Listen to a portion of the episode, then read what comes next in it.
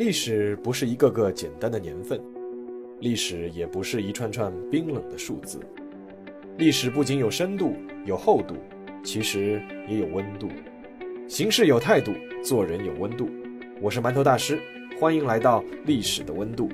让我们读懂过去，活好当下，坦面未来。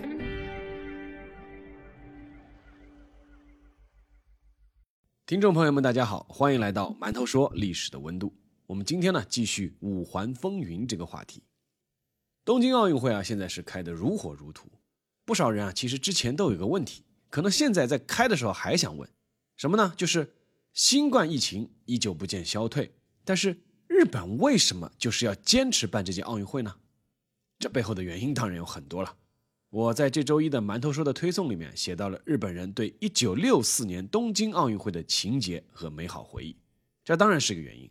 但另外还有一个很重要的原因，就是经济原因。什么经济原因呢？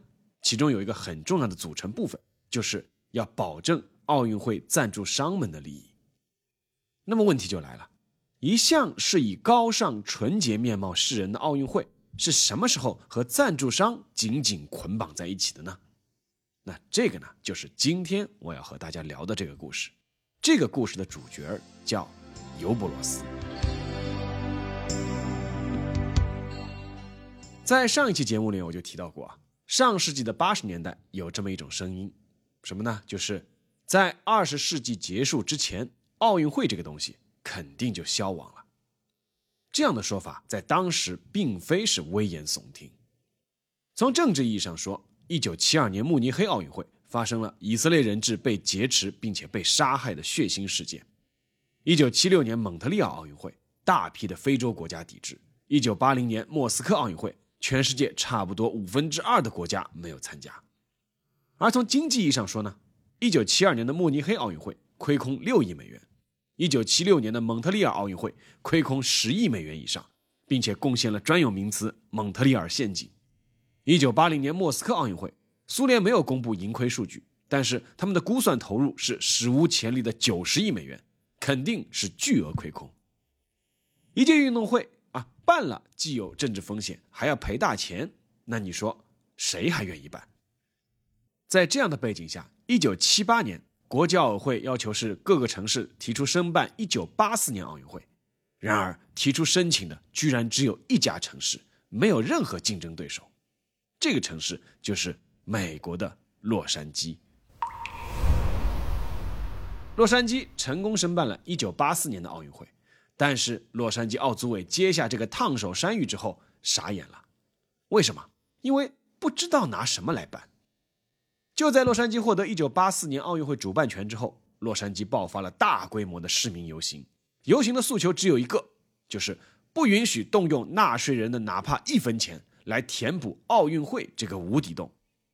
于是，加州政府在1978年11月通过一项法律。不允许动用公共资金来举办奥运会。按照以往的惯例，举办奥运会的资金主要来自四个方面：第一，政府的财政支持；第二，发行彩票；第三，慈善募捐；第四，商业赞助。第一条，政府的财政支持这条路已经被堵死了。第二条呢，彩票。洛杉矶是位于加利福尼亚州，加州的法律是不允许发行彩票。那么第三条，捐款呢？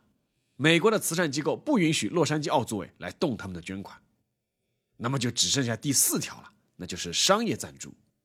但是从历届奥运会的举办来看，商业赞助只是杯水车薪，主要还是靠主办国的财政拨款。美国奥委会傻眼了，国际奥委会也傻眼了，难道这届奥运会要夭折了吗？无奈之下，国际奥委会只能被迫同意。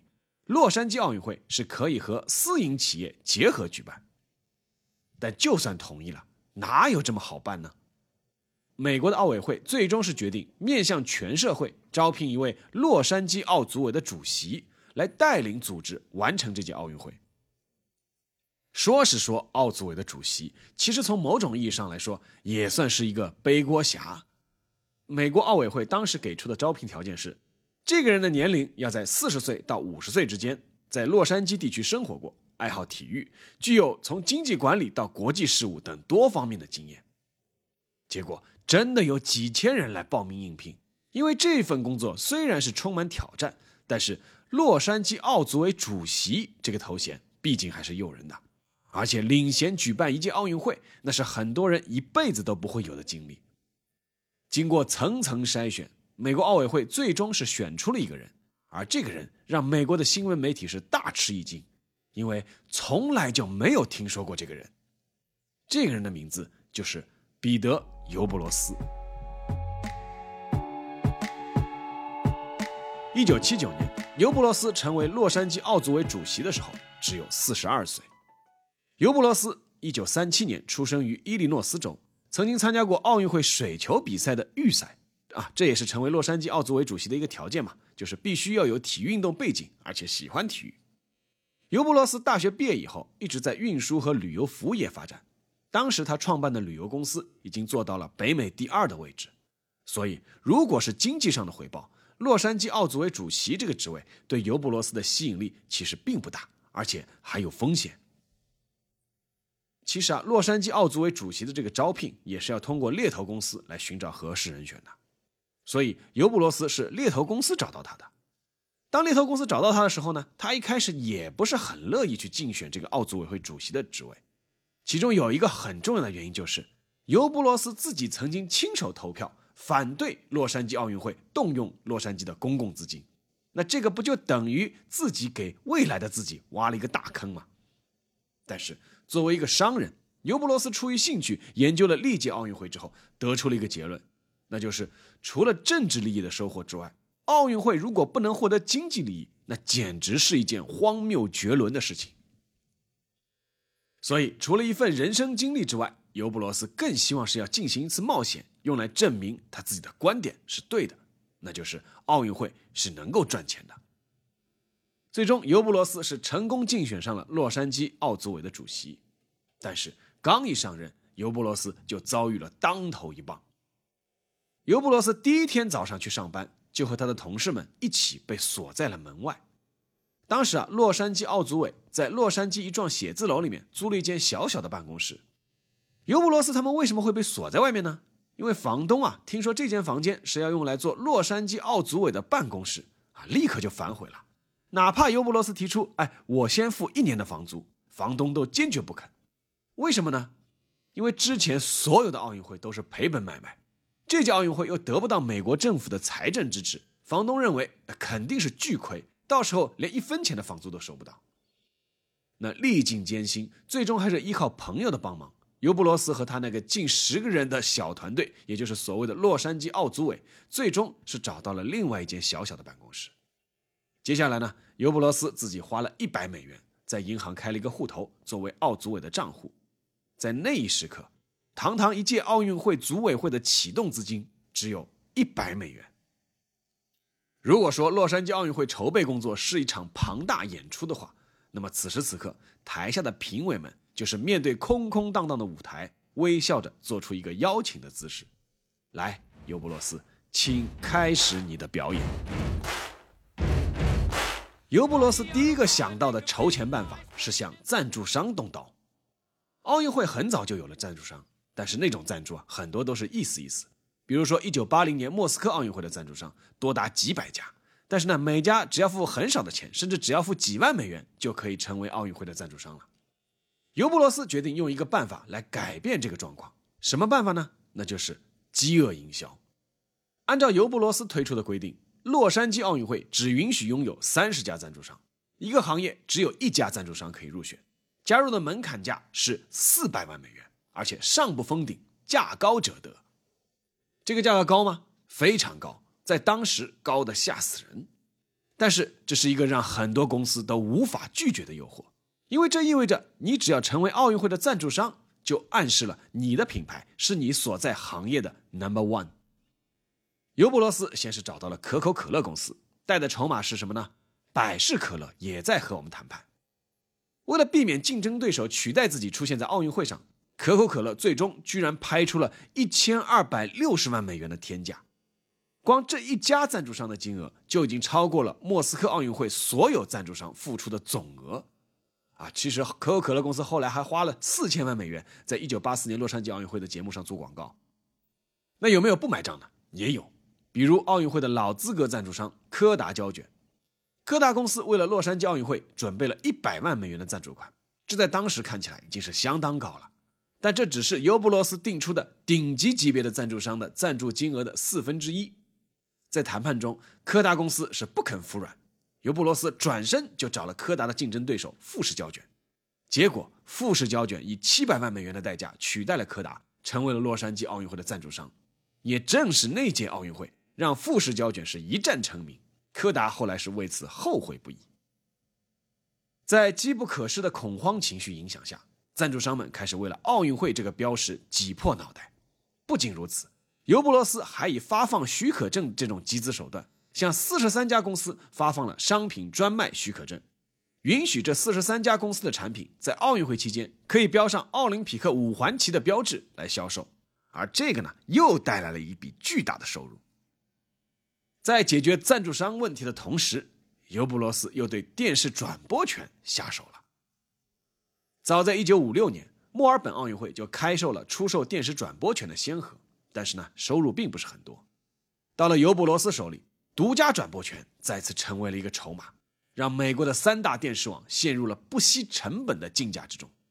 最终，美国广播公司就是 ABC，以当时令人啧舌的2.25亿美元中标。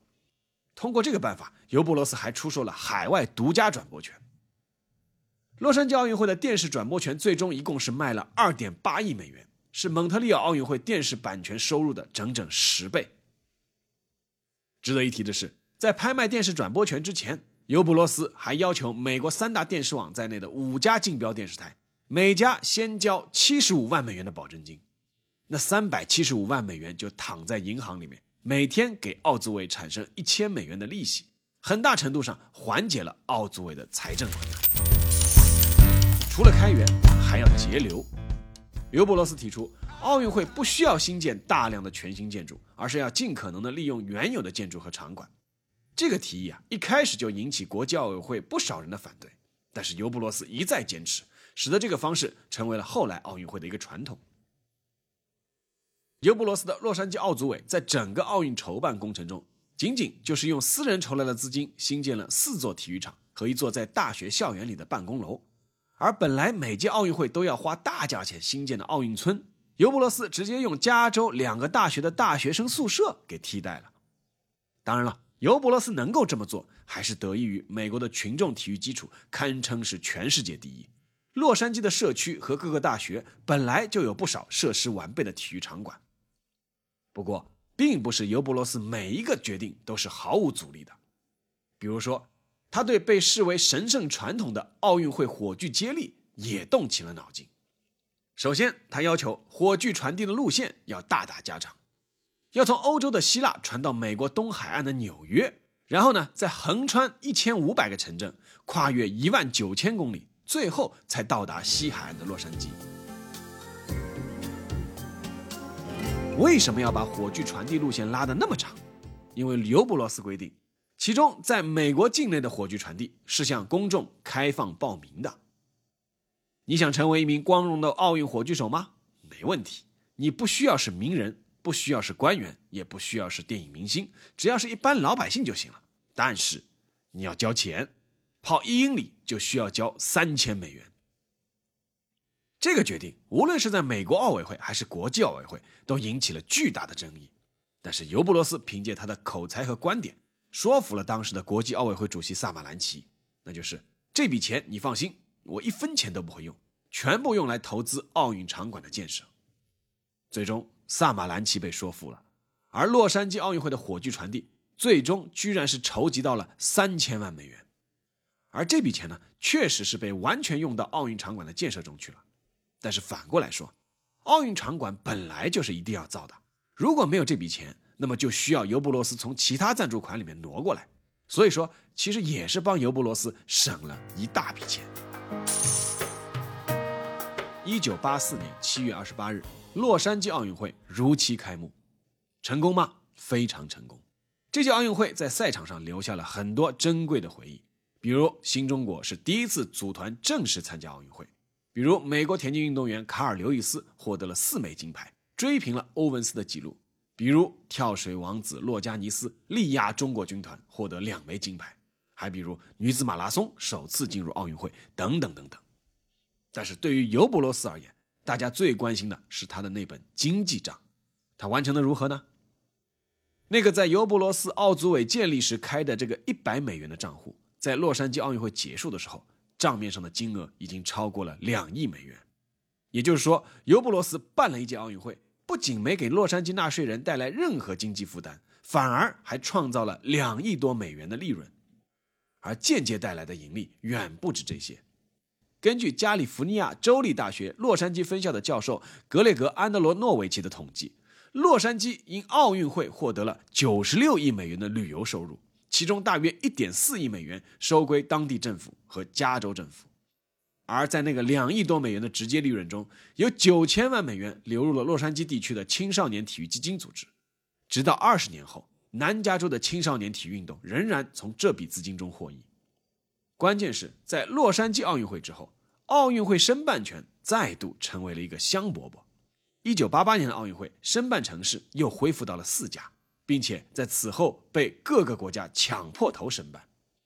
一九八八年汉城奥运会最终盈利四点九七亿美元，一九九二年巴塞罗那奥运会盈利四千万美元，创造了二百六十亿美元的经济效益。一九九六年亚特兰大奥运会盈利一千万美元。创造了五十亿美元的经济效益。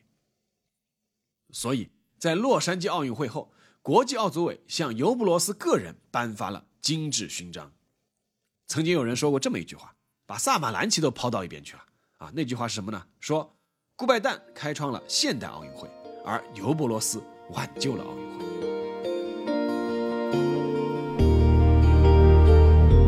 最后再加一个后续吧。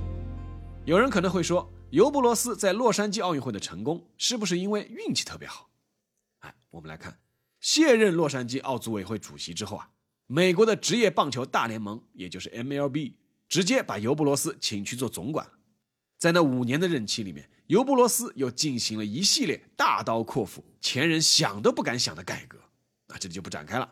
我们来看结果：五年之后，美国职业棒球大联盟的二十二支球队全部扭亏为盈。你们看，牛人在哪里都是牛气冲天。好了，下面进入馒头说时间。做记者的一大好处啊，就是能够与那些传奇人物有面对面的机会。二零零八年的北京奥运会上，我在主新闻中心旁边的一家快餐厅里面采访到了尤布罗斯。哇，当时哇，那真是在我看来，当时真是一个传奇人物。尤布罗斯是专门赶到北京来的。一九八四年的洛杉矶奥运会，中国代表团最终是宣布参赛，这让尤布罗斯是大大松了一口气。为什么？因为他拍卖赞助权和电视转播权，他又增加了筹码了嘛。所以啊，在北京的那天，他对我开了一个玩笑，他说：“我欠中国一个人情。”啊，那个时候我记得那个尤布罗斯啊是意气风发，谈笑风生，他确实啊也配得上他所获得的待遇和荣誉。但是呢，随着奥运会的不断发展，所谓的尤布罗斯模式，其实正在遭遇考验。以我采访的那届伦敦奥运会为例，从那届奥运会开始啊，各大赞助商的标志开始出现在你能想象到的任何位置，包括运动员接受采访的各种背景板上面。而在以前，那里除了出现奥运五环标志以外，是不允许出现其他赞助商品牌的。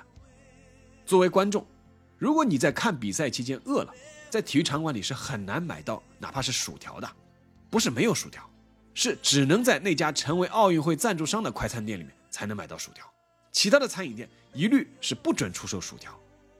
在伦敦街头林立的酒吧，你是看不到任何“奥林匹克”“奥运会”“五环”“二零一二伦敦”这些字样的。